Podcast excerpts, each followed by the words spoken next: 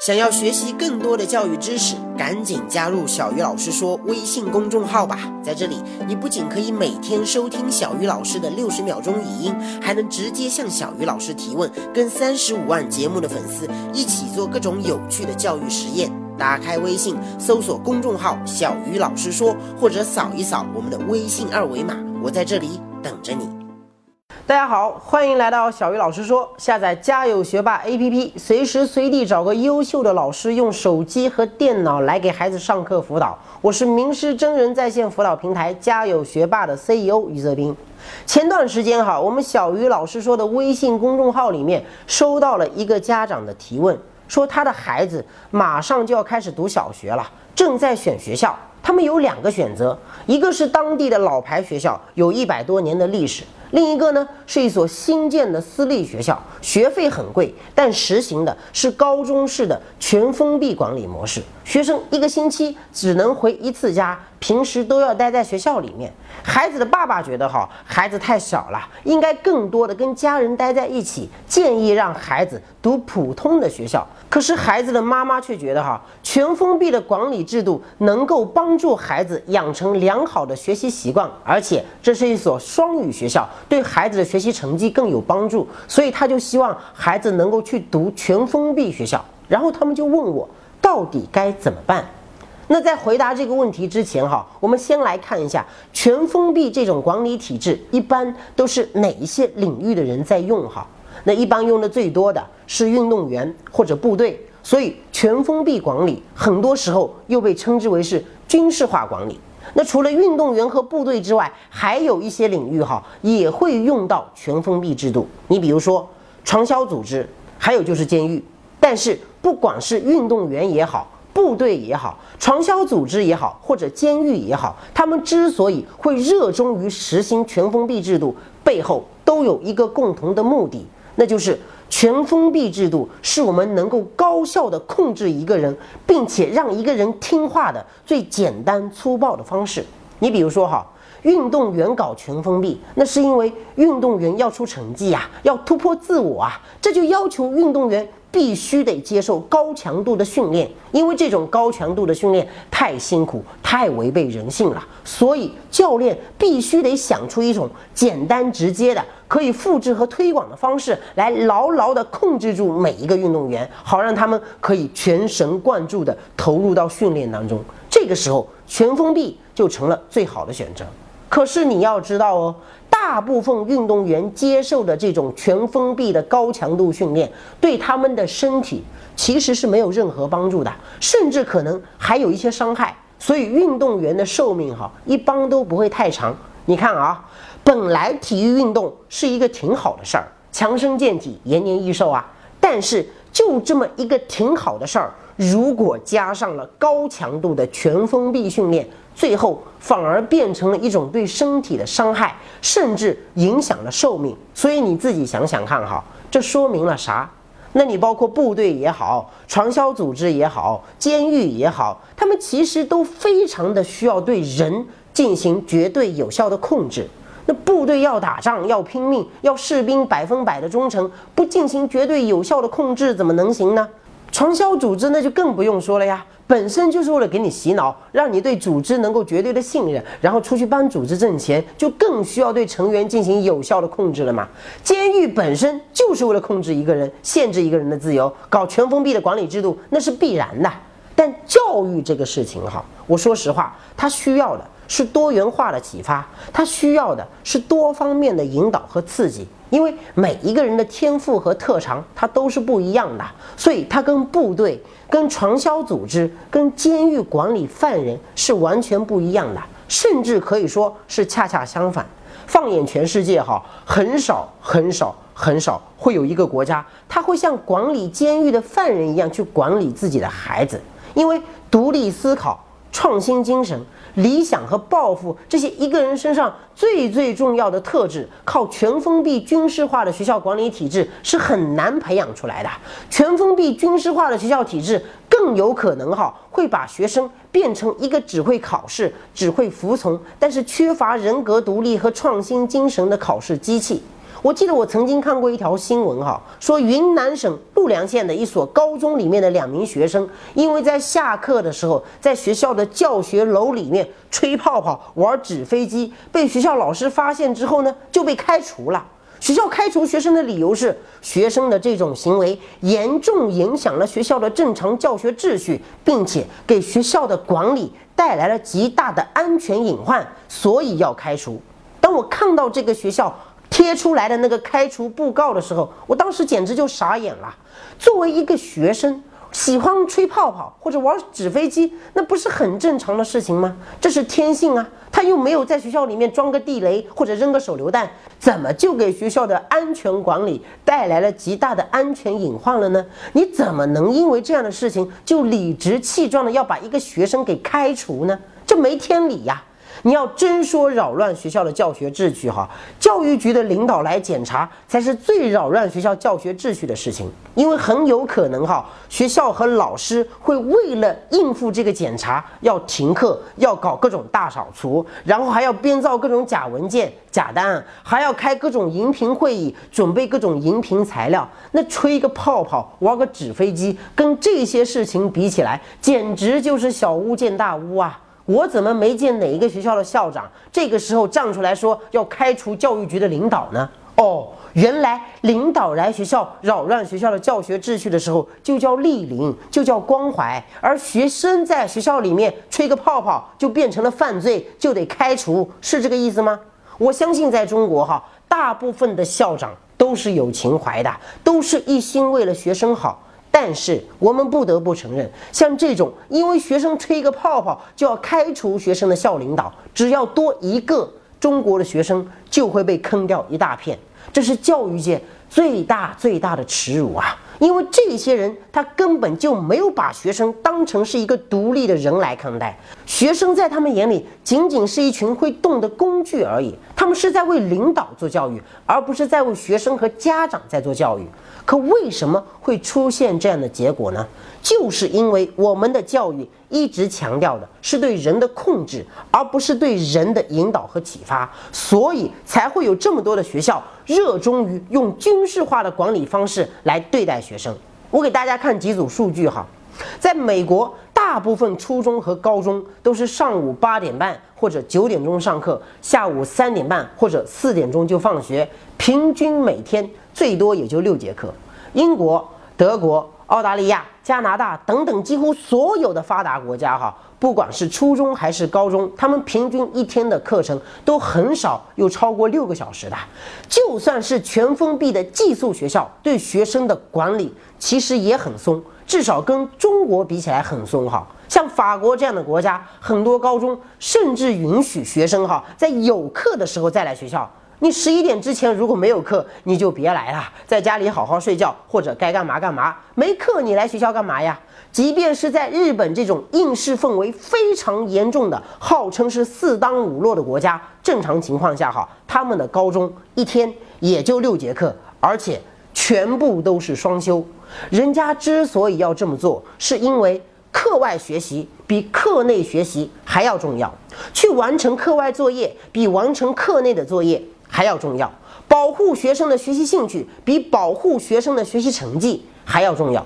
让学生主动学习比强迫学生留在教室里面被动学习还要重要。所以学校必须得给学生充足的时间，让他们去休息、去旅游、去探险、去打工、去娱乐、去实践、去运动、去学习特长、去追求自己的热爱。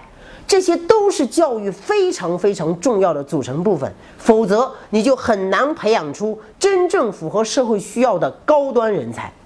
学习是需要吃苦，我创业也需要吃苦啊。但你如果真的热爱它的时候，它其实根本就没有那么苦。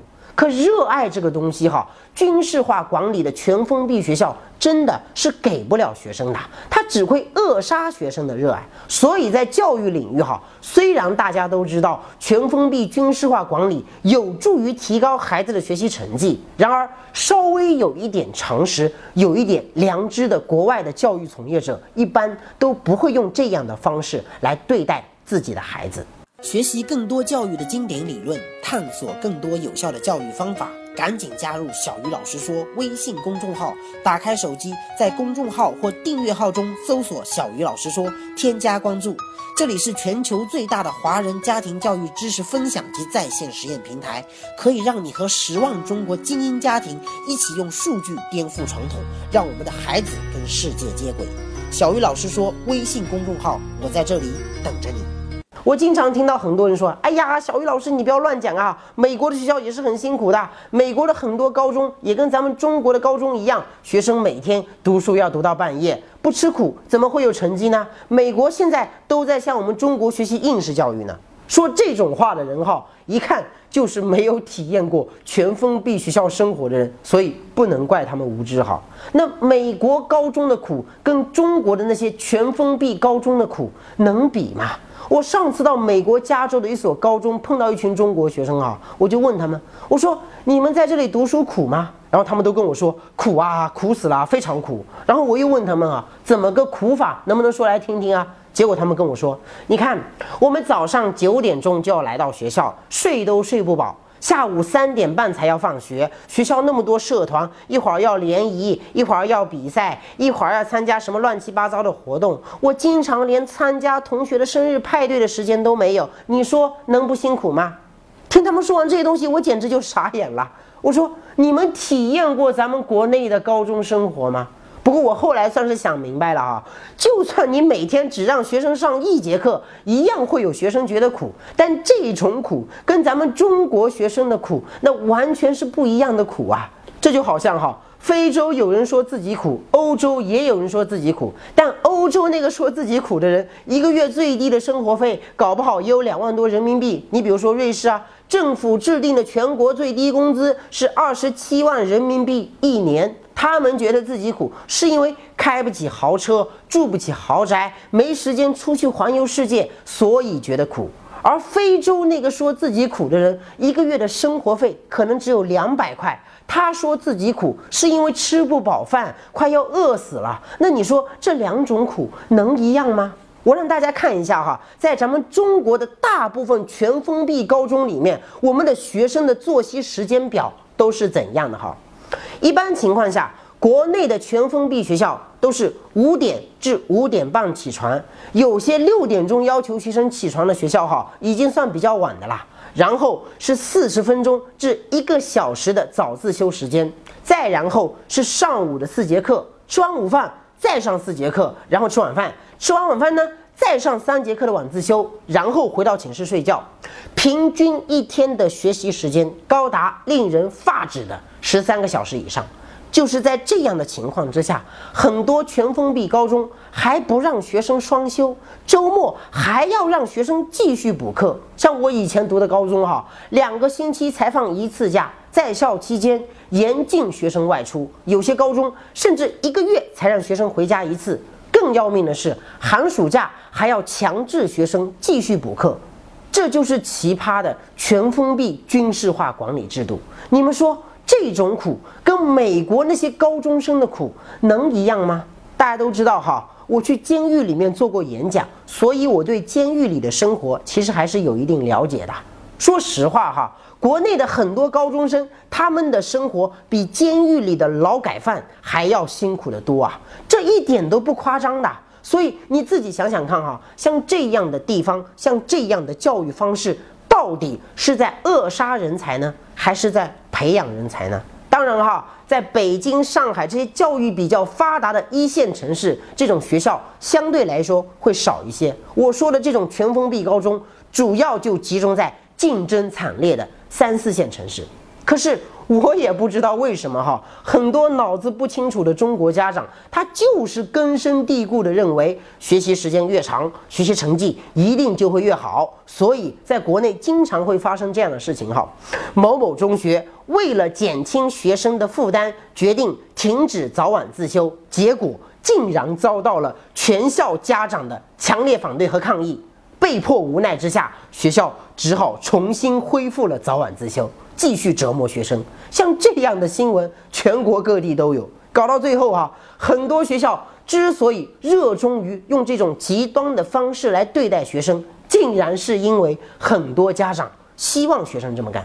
那为什么这种毫无人性的、严重违背教育规律的全封闭军事化管理学校在中国会这么的流行、这么的普及呢？我觉得主要原因哈有六个。首先，大部分中国家长根本就不懂教育，他们甚至没有最基本的教育常识，所以中国家长的追求哈往往非常的功利而简单。正是因为这种功利而简单的追求，催生出了一台又一台的考试机器，间接的把学校变成了制造考试机器的工厂。其次，全封闭军事化管理的教学方式推广起来非常的简单，容易复制。他对学校领导在教学管理上的要求其实非常的低。你现在哈就是找一头猪，花点钱建几所教学楼，请几个老师，然后去一所全封闭的学校去当校长，他也能当好。因为那套制度上的东西要模仿一下，真的是太容易了，不就是逼学生往死里学吗？可是教育的精髓是理念啊，是文化，是人才呀，这些核心的东西是没有办法复制的，不是建几幢漂亮的教学楼就能够搞定的。这也是中国出不了顶级高中的主要原因。第三，中国的教育评价体系太单一，进一步催生了全封闭学校的普及。在国外哈。评价一个学生好坏的标准有很多，人家一所高中有时候会开设几百门不同的课程供学生选择。你在任何一个方面表现的出色，都有可能成为老师和同学心目中的英雄。所以，国外的学校很难用一套统一的管理方式去教育孩子。你比如说啊，摄影课经常要求学生出去拍外景。考古课经常要求学生出去参观文物古迹，你怎么可能搞得了全封闭呢？因为课程多、选择多、学生的出入多，所以不管是老师还是家长都不会麻木的崇拜名校和分数。可是我们中国就不一样了，我们中国的学校评价体系只有一个。那就是分数，分数高，你的教育就成功了；分数低，你这个教育就失败了。正是因为我们在教学上的目的都是一样的，所以同一套极端有效的教学管理方式在中国得到普及和推广，也就成了一种必然。第四，全封闭军事化管理容易出成果，而且有成功案例。当年的衡水二中和黄冈中学号称是中国教育史上的两个传奇。当然啊，这两个传奇之所以能够成为传奇，并不是因为他们培养出了像乔布斯啊、像爱因斯坦这种可以改变世界的人才。他们之所以能够成为传奇，仅仅是因为他们的升学率高。但这两所学校的成功，却为无数其他的学校树立了榜样，大家都去向他们学习，争相模仿。结果一看才知道。原来这两个学校都是实行军事化管理的全封闭学校，那说明了啥？说明这个方法有用呗。其实大家都知道，全封闭管理从长远来看，哈，对孩子的伤害其实非常的大。真的不是一种好的教育方式，但是我作为学校的校长，我不用关心孩子的未来啊，我只要把他现在的成绩提高就可以了。家长只关注这个东西啊，而全封闭管理是经过验证的，可以快速提高学习成绩的最简单有效的方法。那我为什么不用呢？第五，全封闭管理让家长更省心、更方便。